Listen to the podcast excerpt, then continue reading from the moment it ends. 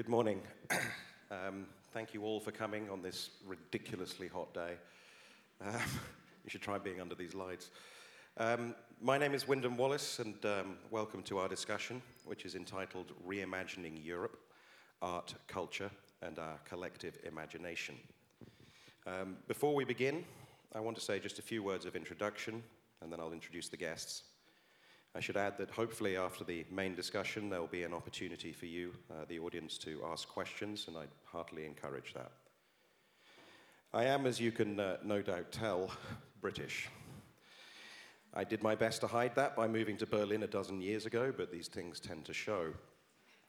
Now, as you're probably also aware, there's an election campaign taking place in the UK at the moment, in which our current Prime Minister, Theresa May, who, in case you need to be reminded, took over from David Cameron after his disastrous EU referendum campaign, though she was never elected to lead the country. May is running on a platform which she describes as strong and stable leadership. Last weekend, posters started appearing across London, and their message was simple. Against a white background, they stated, in simple black letters, strong and stable my ass. Her opponents inevitably had a field day on Twitter. Pictures of the posters were celebrated and circulated widely, and their timing proved prescient. A few days later, strong and stable Theresa May was forced to make a humiliating U turn on one of her key manifesto pledges, undermining her credentials and earning her a new nickname weak and wobbly. Around the same time, the person behind the posters was revealed to be Jeremy Deller, the Turner Prize winning artist whose previous works have included persuading Iggy Pop to pose naked for a life drawing class and getting a brass band to perform acid house music. I was reminded of these posters as I began my preparations for this discussion. I'd gone into it trying to think about how art and culture could bring Europe closer together at a time when, in my lifetime, frankly, it's never felt more polarized. But these posters reminded me that art and culture aren't necessarily about bringing people together. They can be, but they can also be about provoking discussion, about pointing a finger, or presenting simply an alternative perspective. Jeremy Deller's posters may or may not have been profound artistic masterpieces, but they captured people's imagination and helped rally together those who questioned Theresa May's endless, empty rhetoric, in my opinion. Strong and stable, my ass, was essentially what I'd been saying in my head since the first day she uttered the words. Now I knew that people all around Britain were saying the words too. I felt, and in Britain today this is hard, I felt like I was part of a community. It was also interesting that the impact these posters made was accelerated by the internet and social media. I didn't have to be in London that Sunday to see one. I just had to be on Twitter or Facebook, anywhere in the world. Artists can embrace these extraordinary tools of communication, as can politicians, and suddenly art's reach and its impact is far greater. But of course, there are issues associated with this, not least threats to freedom of expression through censorship or issues of copyright, normally associated in one way or another with financial reward. So, can we use art and culture to reimagine Europe? Are they really a dangerous weapon? What can they achieve and how? How do we overcome the 24 languages spread through 28 European countries?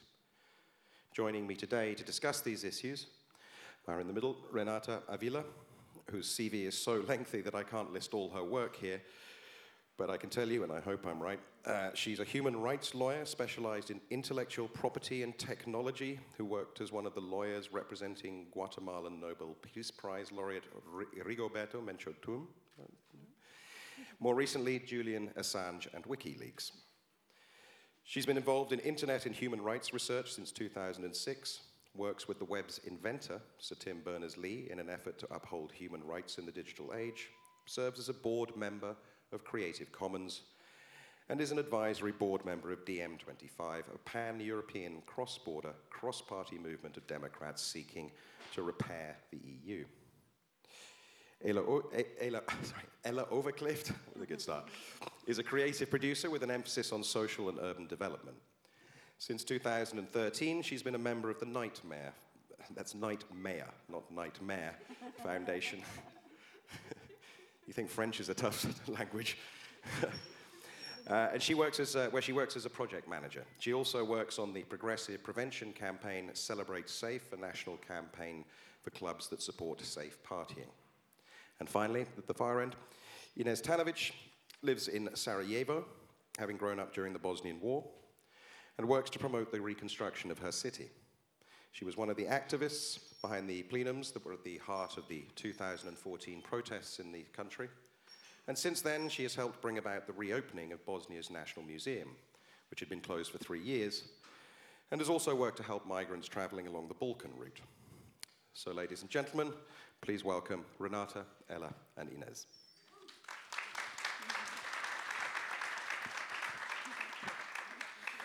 So, I think we probably don't want to make this too long as an opening question, but I think it's important to, to start by actually saying, and this is a very big question, so try and be brief. If we're trying to reimagine Europe, what do we actually want Europe to be? Who wants to start with that? We need to define it, I think, in some way.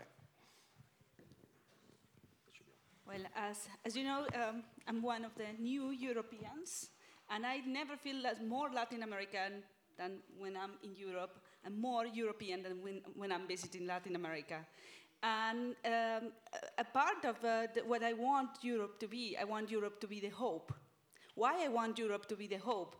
Uh, the 44 countries uh, comprising Europe, and of course, I will not refer, I, I refuse to uh, think of Europe as just those who uh, managed to complete the checklist of the European Union, and those who, I mean, and that's a favor to the British because I'm bringing you back in. Um, kind of. Uh, We're still fighting. well, I, I, want to be that hope, you know. I want to be that hope because sadly, in, in the continent I come from and in the other uh, continents, this um, austerity as the default way of thinking and imagining everything is, is kind of ingrained in the brains of people.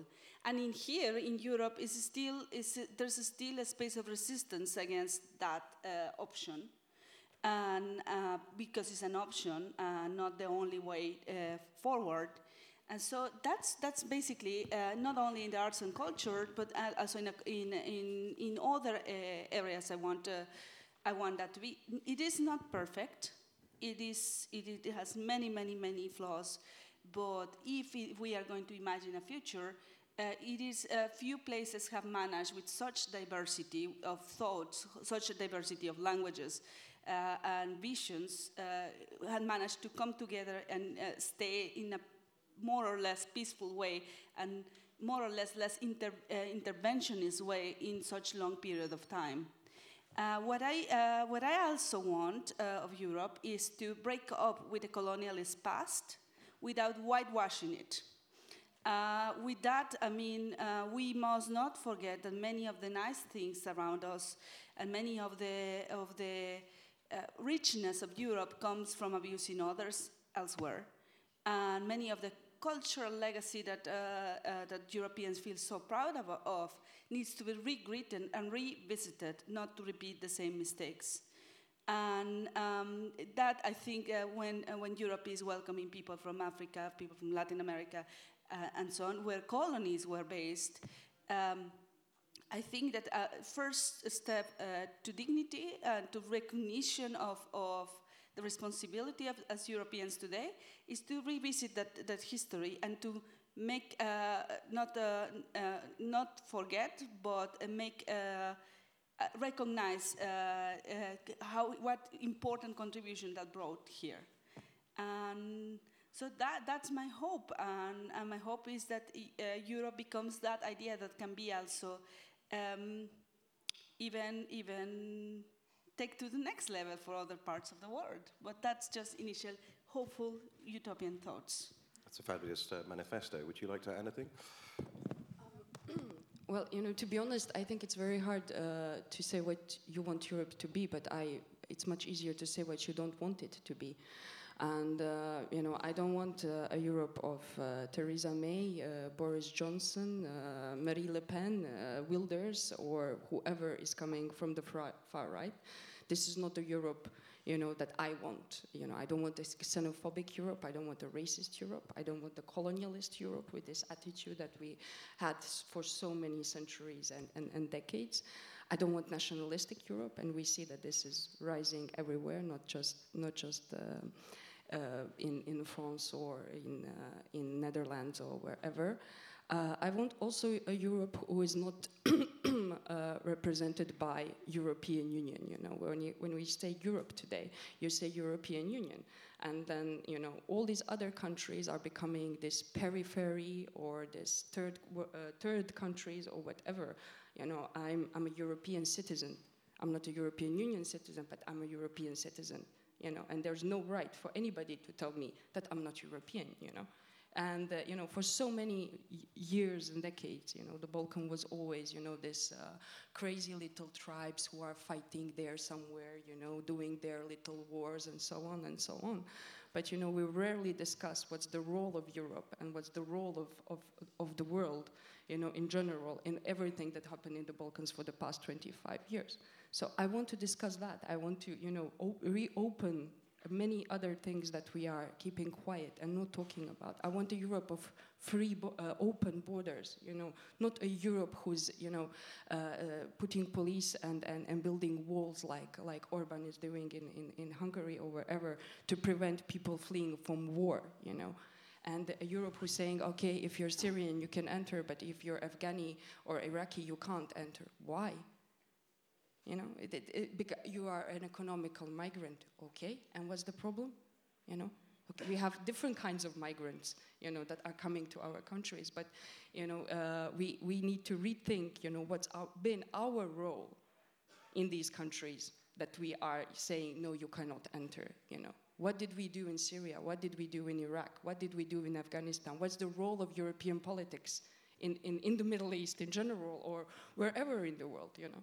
So we really, you know, I know what I don't want. I'm still not sure what is the Europe that we, we, we really do want, but I think it's something we need to think and, and, and give new initiatives and new models and new plans, you know. I, I don't want a Europe of austerity measures. I don't want to see people in Greece suffering, you know, because they had, you know, some kind of credits and now we say, okay, fuck you, you know, you can die there, you know, we don't care. I don't want that. I would, you know, and th these, these are the things that I think that we all need to think about and uh, we all need to address and find the ways, you know. Uh, there are so many great and powerful initiatives all around Europe. There's a different face of Europe everywhere, you know. We are, we are not what is represented in the mainstream media, of course not. It's much more complicated and much more divided. But um, we really need to start uh, rethinking about it and we need to start gathering together. You know, we are always searching for things that divide us, but we rarely search for the things that unite us. Thank you for such positivity. yeah. Well, I cannot do anything else than agree on that, of course. Uh, for me, Europe is a place where um, civic engagement gets uh, um, enough space to uh, to develop. And um, from the from my perspective, from the work that I do, um, it's so important to have uh, um, give the youth and the subcultures a voice to stand up and to share their their, their knowledge and show an alternative. So um, I would not like to see a Europe where the status quo is um, is um, is having all the power, but I want Europe, and I think Europe is um, can be a place where these alternatives and, and, and alternative state of minds and perspectives can have a say in the process of developing our new Europe. Thank you. So, obviously, we're here to talk about the role of art um, and culture in general. Um, and uh, one thing that struck me, art is very much associated with the cultural elite. It's, it's, uh, it, you know, the, we have this existence of high and lowbrow art, um, which always seems to be a little bit terrifying to me. Um, so I'm, I'm trying to figure out, or what I'd like to ask is how do, how do we uh, reach a situation whereby art is not seen as something that is out of reach of the normal person? How, how can artists uh, reach out to people in order to spread whatever message it is that they want to spread?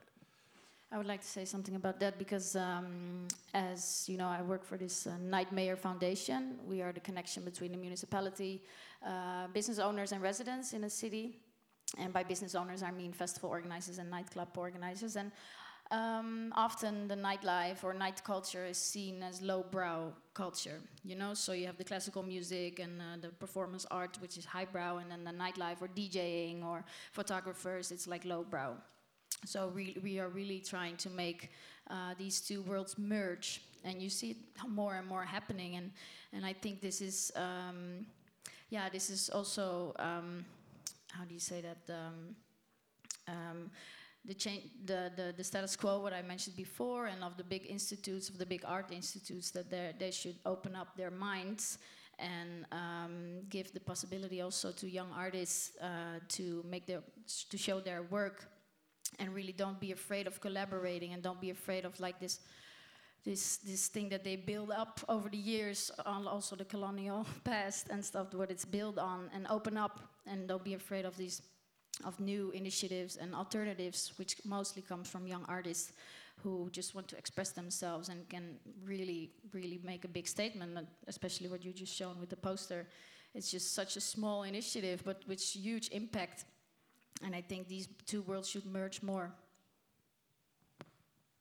Um, yeah, well, maybe um, I could give, you know, you mentioned uh, in, in introduction the how you know you can uh, make people feel arts and culture of their own you know and how they can participate but not being you know in a state where something is actually imposed on them you know they need to feel it as their own in order to fight for it you know in, in, in a sense so, for example, you know, I would give an, an example of what we did in Bosnia. You know, I, I suppose that you know it's a very complicated uh, country uh, since the, the war in the in the 1990s, divided on uh, on three main ethnic uh, groups, and uh, there is a, a, big national museum of Bosnia and Herzegovina, which I, as an art historian, can say something like, you know, like Louvre, Louvre in France or British National Museum in, in, in London. It's something which is identity card of our country and identity card of, of, um, of the whole Balkans in general. And the museum was closed for three years because none of the, the, the ethnicities in Bosnia wanted to give any money for this uh, institution.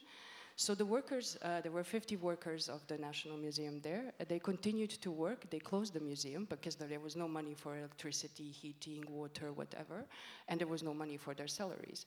So they decided to close the, the, the museum, but they continued to work for three years inside of the cold museum every single day as the guardians of this museum.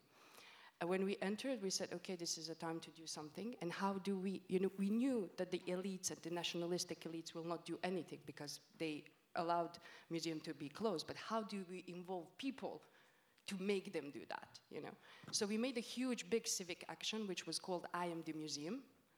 And we uh, invited people uh, from all over Bosnia to come and guard the museum, as the workers of the museum do for one month and a half, 5,000 people came through every hour of 24 hours per week and day to guard the museum.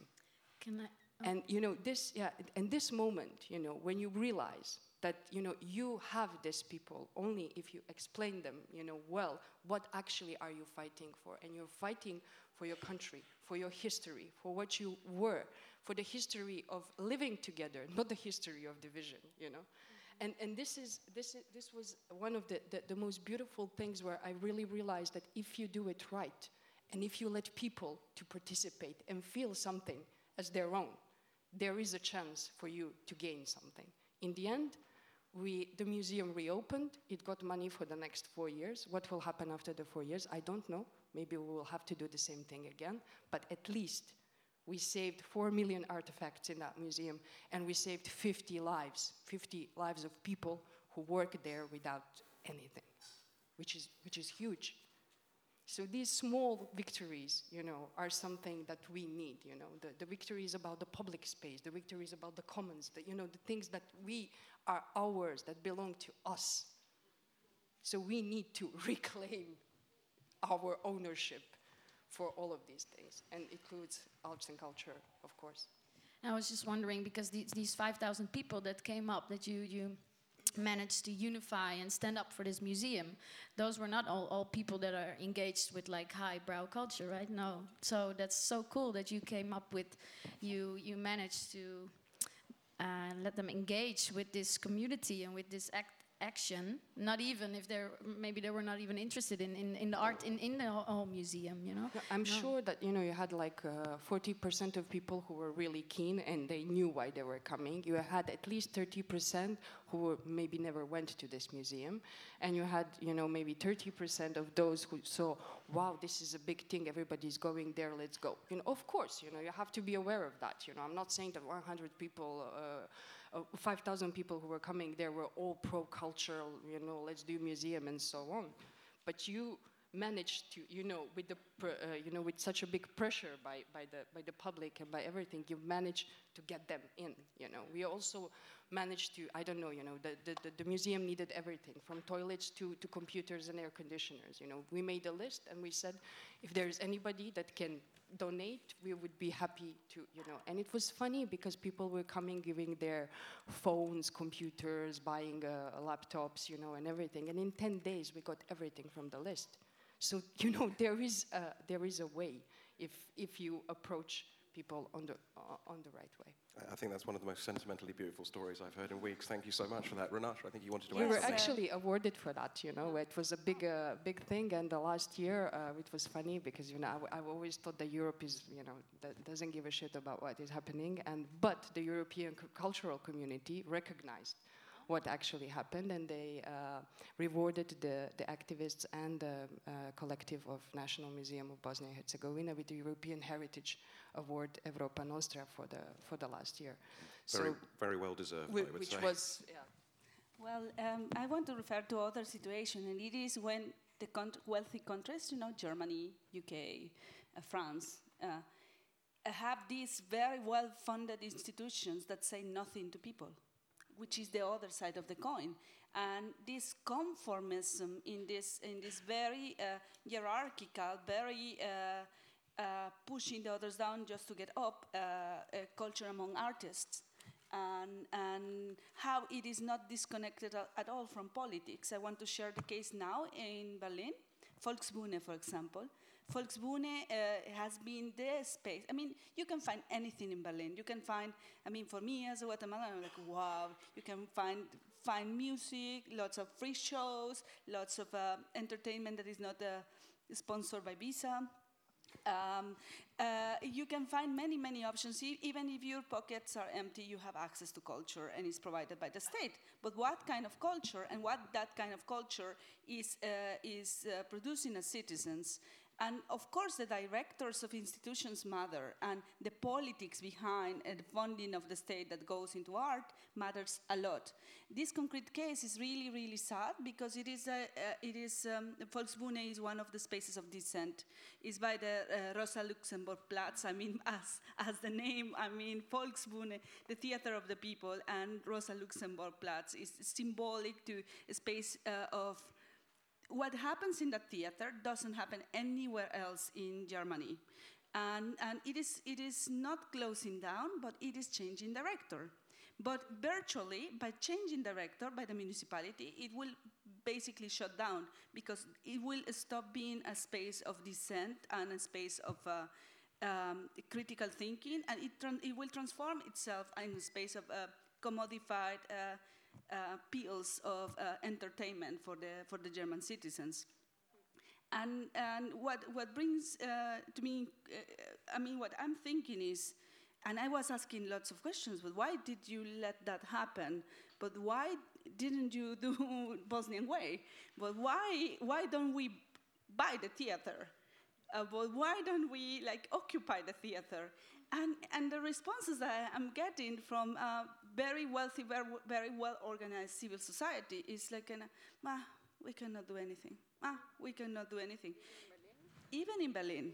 And, and it, is, it, is, uh, it, it brings me like uh, sometimes when you have too much, uh, you get, get take things for granted. And in my experience, I mean, in my experience, uh, being one of the lawyers of uh, Julian Assange and WikiLeaks, I mean, I have to tell you that uh, I mean, lots of media self-censorship and lots of, uh, um, of course, pressure from politicians to different institutions. The arts space is the space that resisted the most. Uh, with Snowden revelations and with the Snowden situation, the same.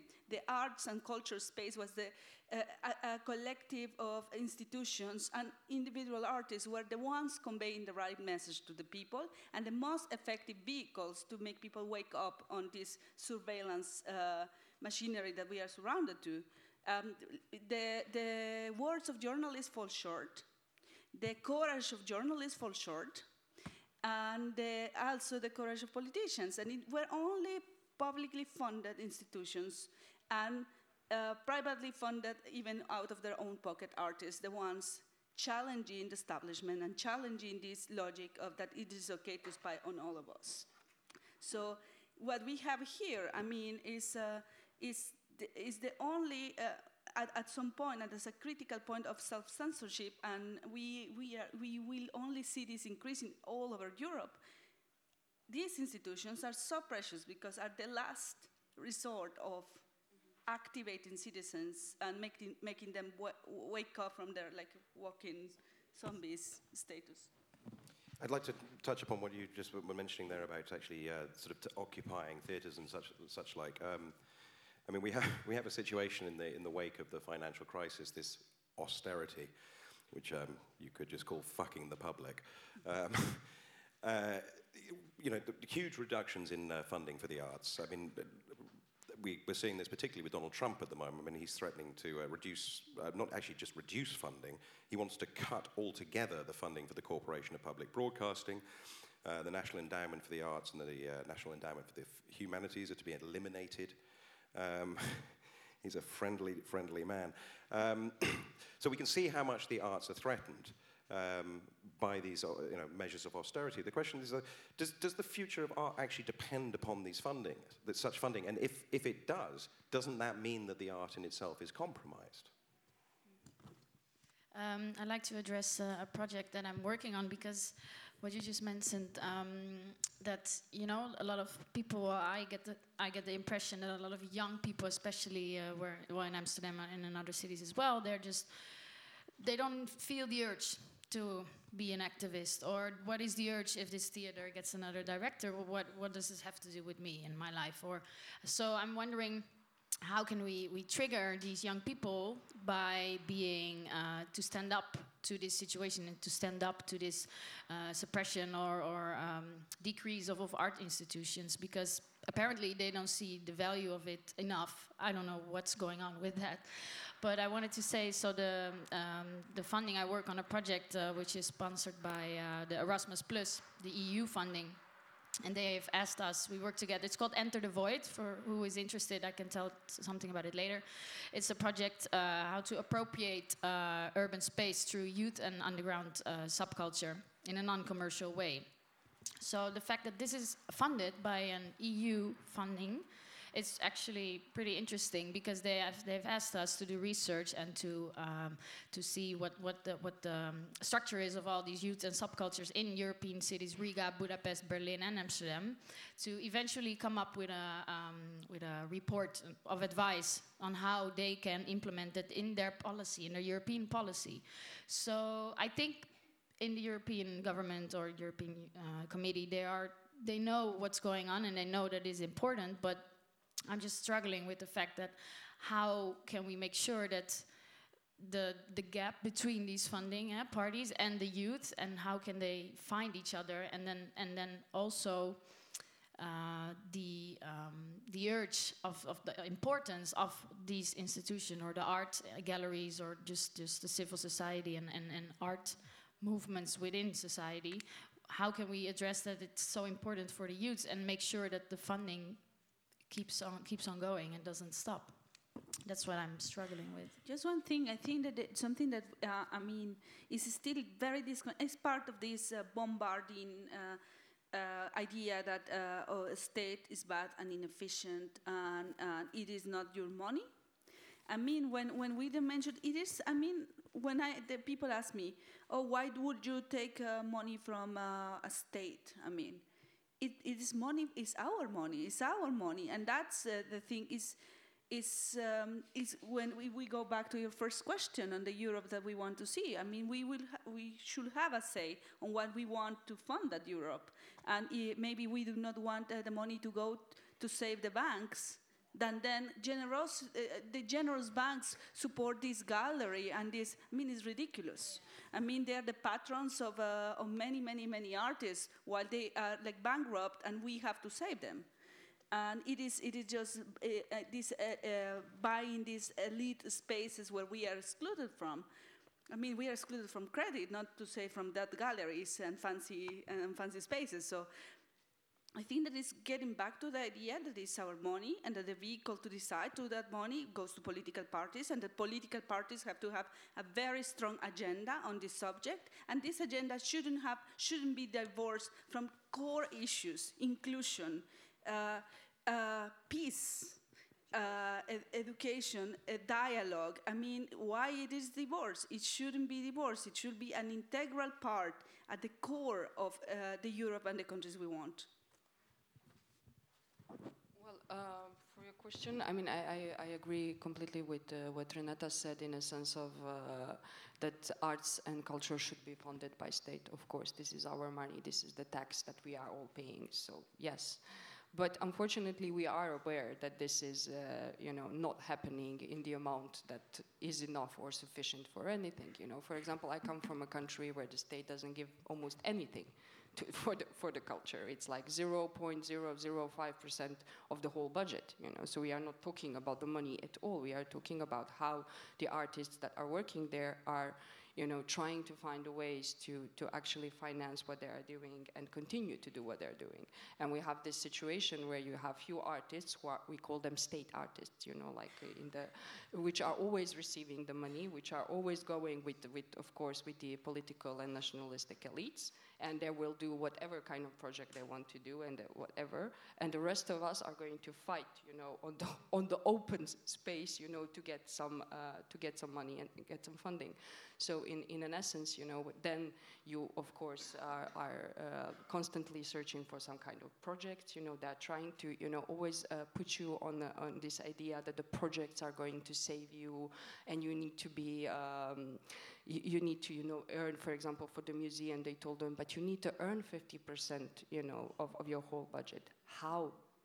Can, can somebody explain how, you know, give us the know-how and let, let's try to do it. But you can't be self-sustainable. It's impossible to be self-sustainable. And this is the mantra that they are, you know, continuously telling you. So, you know, and then if you take the money, for example, from Soros or whoever, and then you you know, you're the worst of the worst, you know, you, you, they are paying you by, you know, Soros money or whoever money and so on and so on. So, you know, there are not many streams to go and there are not many streams to, to, to, to find the solution, but I think that, you know, what is helping is uh, the fact that people are self-organizing in this kind of sense, you know, self-organizing in meaning of uh, broadening the collaboration with uh, all sorts of cultural associations around the region in order to, you know, uh, work together and find the funds uh, together. But also, you know, we have crowd crowdfunding campaigns which are show, uh, which are at the moment, you know, being done on various levels, are actually gathering money from people for certain ideas, for certain cultural events, you know, that people want to, um, to, to, donate the money to. So, you know, there are ways, but um, the state is definitely the one that should be the founder. Did you want to add? Just, just quickly, that internet kind of, and, and the digital platforms kind of changed and made that collaborations easier. We are still have to blur borders, as artificial borders that we re-enacted, uh, recreated, re-erected in, in, uh, on the internet, but I think that that's helping a lot because it really reduced the cost, core cost of a barrier. And elites are very, very, very afraid of that.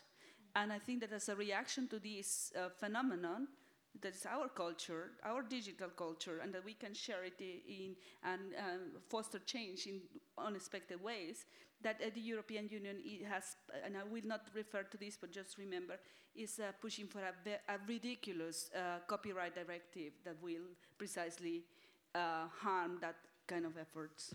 So be alert. I mean, we, we, we mentioned obviously the, the, the, the austerity measures that uh, governments are, uh, have enacted in order to. They use this, I think, as an argument as to why they can't put money into art. Um, it's never entirely clear why they don't want to put money into art, or they certainly do not speak about this, but it strikes me that it's the same reason that they don't want to put money into education very often. They want to reduce our capacity for critical thinking. For as long as we can talk about art, we are able to question things. I mean, do you, do you actually think there is a conscious attempt on the part of politicians to make us dumber? Where I come from, I mean, I have that evidence. I mean, we are a country still with uh, Guatemala. 40% of the people cannot read and write. If you cannot read and write, you cannot uh, know your rights. If you cannot know your rights, you cannot exercise your rights. Similarly, in here, if you if you think if you cannot think beyond, I mean, there's two intim- intimidating factors: the bureaucracy that is quite overwhelming on how to achieve something in any, especially that's especially harmful for EU countries. Uh, I mean, it's uh, the Brussels, you know, Brussels, this abstract thing that you cannot really uh, understand. I mean, you, you have to have like even a degree on writing proposals to get hold of money. I mean, it is like a four uh, months of misery filling the forms. And you have to know the right people to pitch the right words, and it's, it's, it's, it's, a, it's a strategy in itself to keep things controlled. But on, on the other hand, I mean, I mean, uh, I think that uh, um, how can I explain it? Uh, I, I think that it, I think that it's intentional. Yeah. I think I, I, I absolutely think that it's intentional, and it's working. The exclusion, the austerity measures hit the poor neighborhood, neighborhoods the most. If you see uh, in France, in the poor uh, towns, there's not. I mean, many closed cultural institutions around the places where the problems are. Uh, are I mean, if, if you don't, if you it is really uh, stupid to think that a human only has economic needs. We have uh, more than just economic needs, and workers need uh, workers, working class, and, and, and young people, and old people, and everyone needs to fulfill uh, uh, needs that are beyond just economic needs, and to feel the soul and the mind, and, and that's what is missing. And if it, you have that missing, it transforms in anger and in, in not making sense of what's going on because you have an empty pocket and an empty soul. Yeah, I totally agree on that. I, I always say uh, you were not born to make money, you were born to create. Because I totally believe in, in, in this, what you say. I mean, it's not only about the econ- econo- economic factors in life, and, and I also believe it's intentional.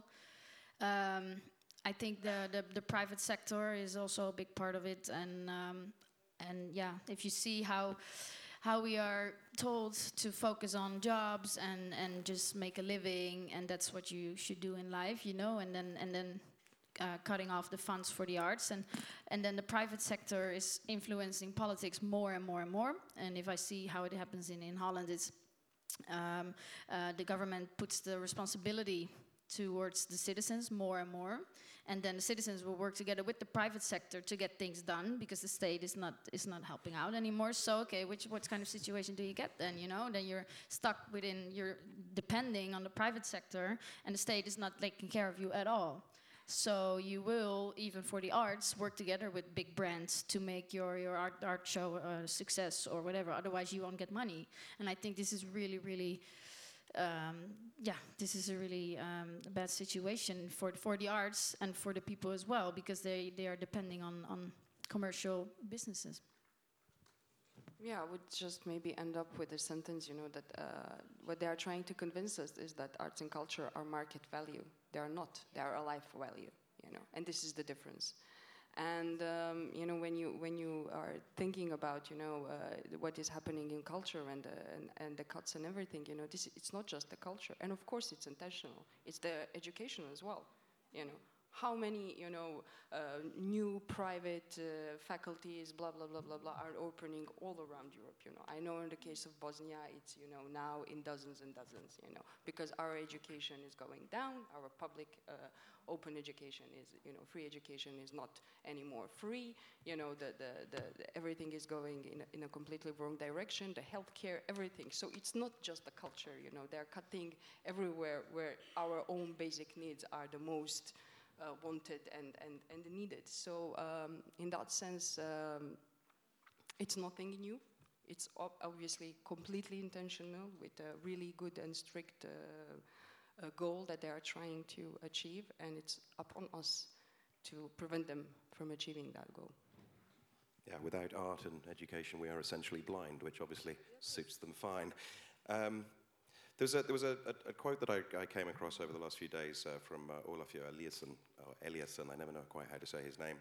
Um, art helps us to identify with one another and expands our notion of we from the local to the global. Now, I thought that was a fabulous sentiment. Nonetheless, we are living in a period of time at the moment where nationalism is on the rise. Um, globalism is seen as being one of the causes of this nationalist rise. So I'm trying to figure out how artists can, can reconcile this need or this, this, this urge to bring people together with this danger that people are actually getting more and more alienated by this globalist um, uh, uh, yeah, urge. Well, I always, um, I always say, uh, think global, act local. I'm pro community based, and actually, I'm I'm against, well, I'm, I'm not pro borders, so this whole nationalist thing. I think nations should disappear and we should focus on communities and not on nations anymore so that you can work on universal values and community values. So in that case, um, I think through the arts, we should fight for these universal uh, values and make them shown and uh, create that within the value and, and in, within the community building. I mean, for me, it's you know a bit hard to talk about the rise of the nationalism because we lived the nationalism for 25 years in my country. So for me, it's nothing new. Hello, good morning, goodbye. You know, it's it's the, the same thing for for, for decades. Um, but I, I, I, I, agree with what Ella said uh, regarding you know that we we have I suppose all realized that this approach from bottom uh, from up to bottom is not working, that we need to go from, from, uh, from bottom to up, you know, and really work in, in, in communities, with communities, you know, in order to really change, you know, something and make people rethink and, and redo uh, what, what is happening at the moment in general in Europe. And, uh, but I also don't think that we need to alienate ourselves in the small communities, which are like everywhere, working something little a bit, but not working together. We need to work together because, you know, we are not re-inventing re the hot water, as we would say in Bosnia. There is a saying, you know, not inventing the hot water. You are doing something that somebody already probably did somewhere. So let's talk and share, you know, and see what can be applied in, in, different, in different parts. Not everything can be applied. Of course, the situation in Germany or in Guatemala or in Bosnia and in France is not the same, but there are some things that you know can, can be uh, redone. Yeah. yeah, and the needs are the same. Yes, and I think that there, the pan-European vision is important, and also also dedicating time. I mean, uh, I uh, I think that things like this festival are quite precious, you know, and and you know that it happens in different cities in Europe at the same time, and not at the same time, at different points of the year. But it really, uh, and for some people, I mean, it, it might be like taking four days of work preparing, like, like all of you preparing and, and sharing your experiences and then sharing it again and then sharing it again. But I think that, that that's part of the exchange that we need to promote. And, and, and that's part of the thing that we need to connect. And in that, in that regard, I think that cities play a super important role. Municipalities play a super important role. And we really need to get out of the usual dynamic of only going to capital cities and go to more cities that are like uh, spaces to explore. I mean, uh, if, I, if I was in charge, well, why not? Uh, uh, I will take the map and identify the cities with the, the highest level of nationalism and extreme right and I will get a group of artists, committed artists from all European countries, and get them on a bus and get them to tour those cities and get them to do crazy things there and engage with people. Because if we don't go, no one will go. Well, I know who will go. The Le Pens will go. The, the, ex- the extreme right will go, and, and i we will be like, it is our survival. I mean, it is our survival, it is the survival of the planet. There's so many things that culture and arts can fix, and so little that we, we need to uh, put uh, from our side to make it happen, and so much fun in the process that I think is worth doing. Let's do it, the bus. um, there was a book published at, uh, earlier this year by Stephen Prothero um, about uh, Americans' cultural wars, and it was entitled Why Liberals Win the Culture Wars Even When They Lose Elections. so I'm just wondering do we still have cause to be positive at the moment? As a final big question before I throw this out to the audience, but is there reason to be? So yes, totally. You always should should be should have. I mean, if you do lose that, then you know might I might as well kill myself. so uh, what I find really really hopeful is the, the, the self-organized DIY actions, the crowdfunding things, and the platforms of people uh, unifying and, and starting uh, communities and, and showing their interests and making statements. And people are people are seeing these things that we are talking about. They know this is happening, and they I mean they, they feel it in their hearts. And sometimes they just don't know how to how to express it. But I feel we are we are on, the on the edge of some new time. This will this will accelerate more and more and more, and then yeah, I'm I don't I'm I'm optimistic. Yeah. And I'm also super optimistic of the intergenerational learning. I think that uh, our grandparents lived like bad times at the times that are like hopefully not coming but might come. And so we need to really sit down with the grandparents and the great grandparents and, and listen and think and strategize together. I remember, I remember that uh, my friends, I, I have uh, Egyptian friends that were like in the streets during the, the Arab Revolution uh, at the highest peak, and they got all the people, all the old grandparents who knew very well the techniques to disguise, organize, uh, print pamphlets because the internet was gone, and and it, it is a lot of uh, rich, uh, rich um, learning process there. Or the partisans, or uh, many, many others who fought for, in, even in more precarious uh, situation, with lots of courage, who resisted fascism. And I think that we need to rescue those stories, learn from those, engage the very young people in our houses, and get together more. Like, it's not just youth spaces or parents and families spaces or uh, uh, third age uh, spaces. It is this takes a community, and this takes us to takes time to talk and to create those dialogues. Well, um, I'm not so optimistic in a sense that um, I think it's going to be easy. I think we are in a quite dark times at, at the moment, and uh, it's going to be a very long, a long process. It's not going to happen overnight and over a year, and it's going to take a really long time. But um, on the other hand, I don't think I don't think that there is another choice but to actually fight against it. Only the, my only hope is that at some point of time, what we call the left in general will realize that you know division amongst itself is not going to cure anything. You know, the right wing will always stand together for one minimal thing. You know. And we can't agree. We can agree upon 90% of the things, but if we don't agree upon 10% of the, okay, we can't work together. We have to work together. We have to mobilize together because there's no other way.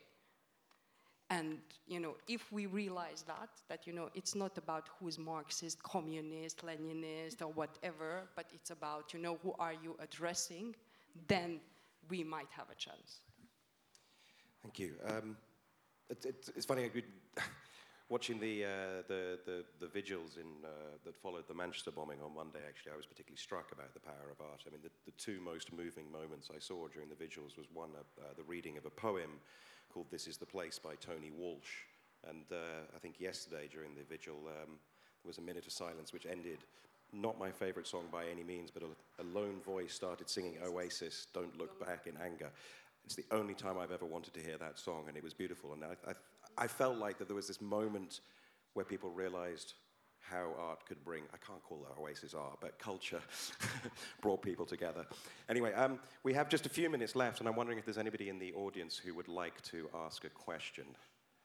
Don't be shy. You are very shy today. No? No question? Ah, yes, we do have. Do we have a microphone? Yes.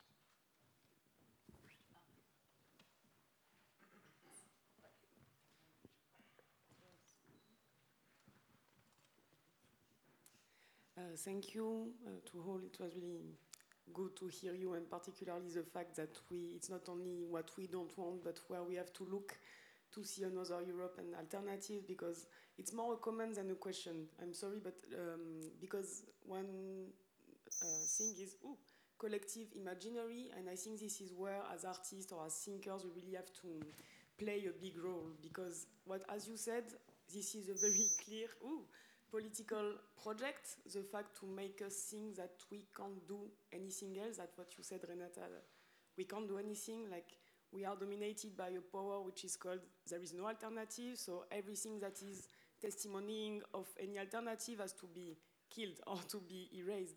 And it's just something that I realized recently that makes me really surprised that we don't awake more in front of this, is that in Europe, we can't exist as association if we are not a European economic interest group. This is the only legal way to associate in Europe. That means that for little collective, art collective, and we can't exist at this European level. We can be founded as French or as I don't know what, but to exist as a European collective is impossible. Maybe we have to think why. Like it's really dangerous to show that we can work together or we can propose alternatives. As you said, Ines, there are many.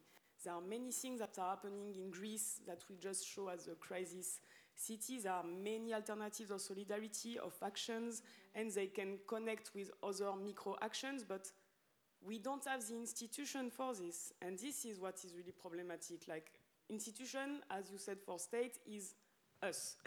what an institution is, is just to make last the experiments we do. This is a definition of institution. And we don't occupy our institution, or we don't uh, invent from what we do this European institution that at the end doesn't exist. And I think it's really a problem of uh, democracy. If we don't uh, claim our own institution regarding what we do and the gesture we have to do to be a European people who never exist.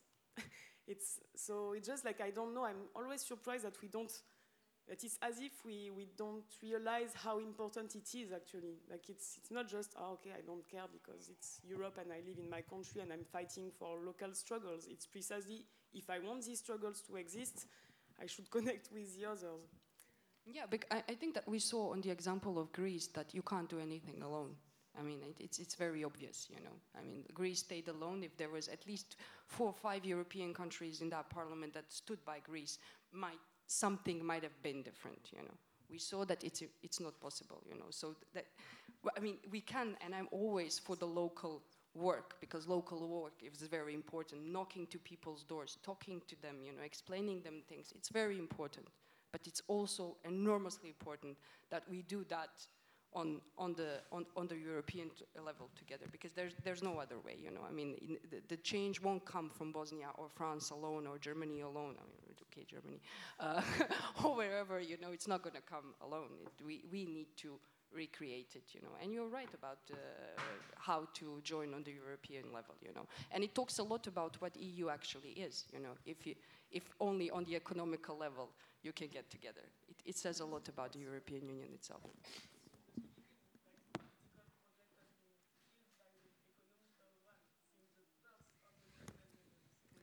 Yeah, and I would say that uh, in the case of Greece and in all the upcoming cases, I mean, it, it is not that everything is lost. I think that it is a wake-up call and it is a mo motive of unity. But also I wanted to say that uh, often in the arts and culture space, there's a, this assumption, wrong assumption, that you have to be an artist or someone in the culture and arts to contribute.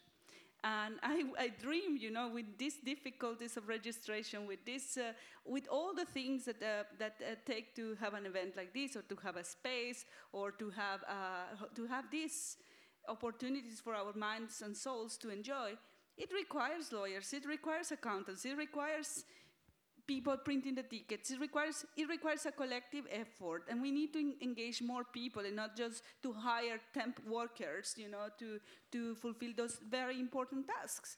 And that's, uh, that's uh, how I think that the pan-European movement of everyone contributing of this, um, as it is the political engagement, will make a real difference and value the, the small contributions of everyone in a community. I think that that's how things happen, and, and uh, I hope that uh, we will see it soon because it soon will be too late.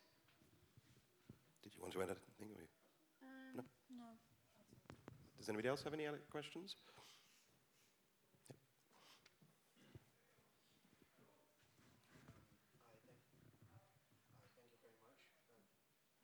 Could we turn that microphone on, or? Oh, yeah, no, it is. Okay. Uh, thank you very much. I really um, enjoyed it, and I think um, if you look at reinventing Europe and especially the imagination parts, I heard you talk about like that you don't are not pro borders. Uh, DM is of course very critical about the European Union. Bosnia is uh, is a very is is uh, very outs- it's outside of European Union for now. Um, in a few words or in a few sentences, if you use your imagination, what would an like an ideal Europe, a reinvent, a reinvention of the European Union or Europe at large, what would it, what would it be? In a few sentences.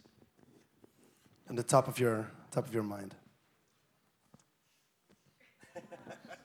um, Europe of social justice, but then I will go a bit to this socialistic, communistic uh, story. You know, i for example, you know, um, I was born in 1984, so I've never seen Yugoslavia. I was nine years old when Yugoslavia died, you know. But I remember what my parents were telling me about what Yugoslavia was.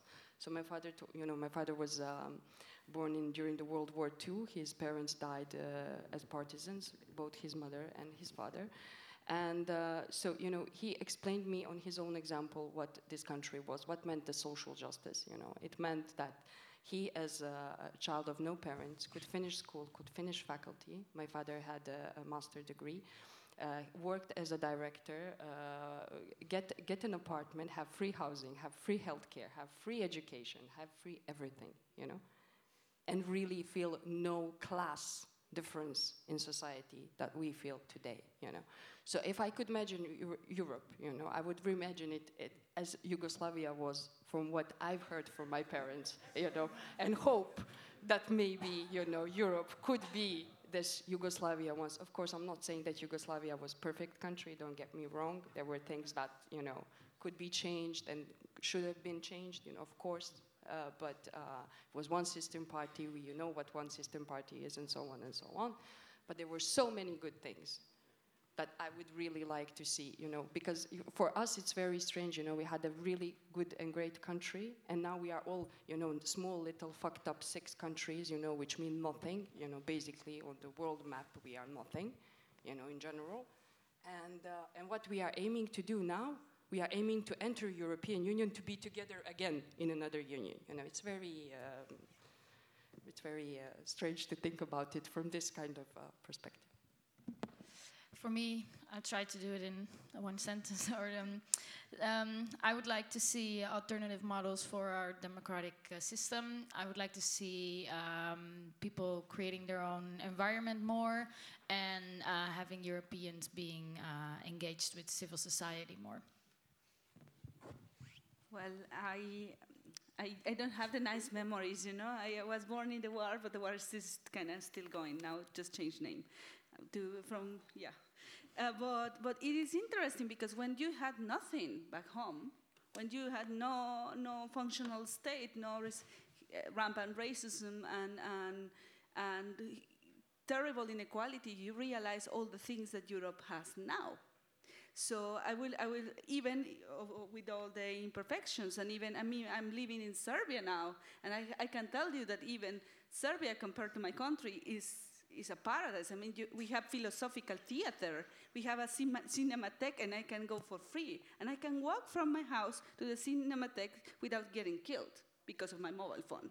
So I think that something really important is not to, not to get too apocalyptic, appreciate the privileged life that Europeans have now, and only go forward and increasing it and resisting every push that wants to push you back, resist it.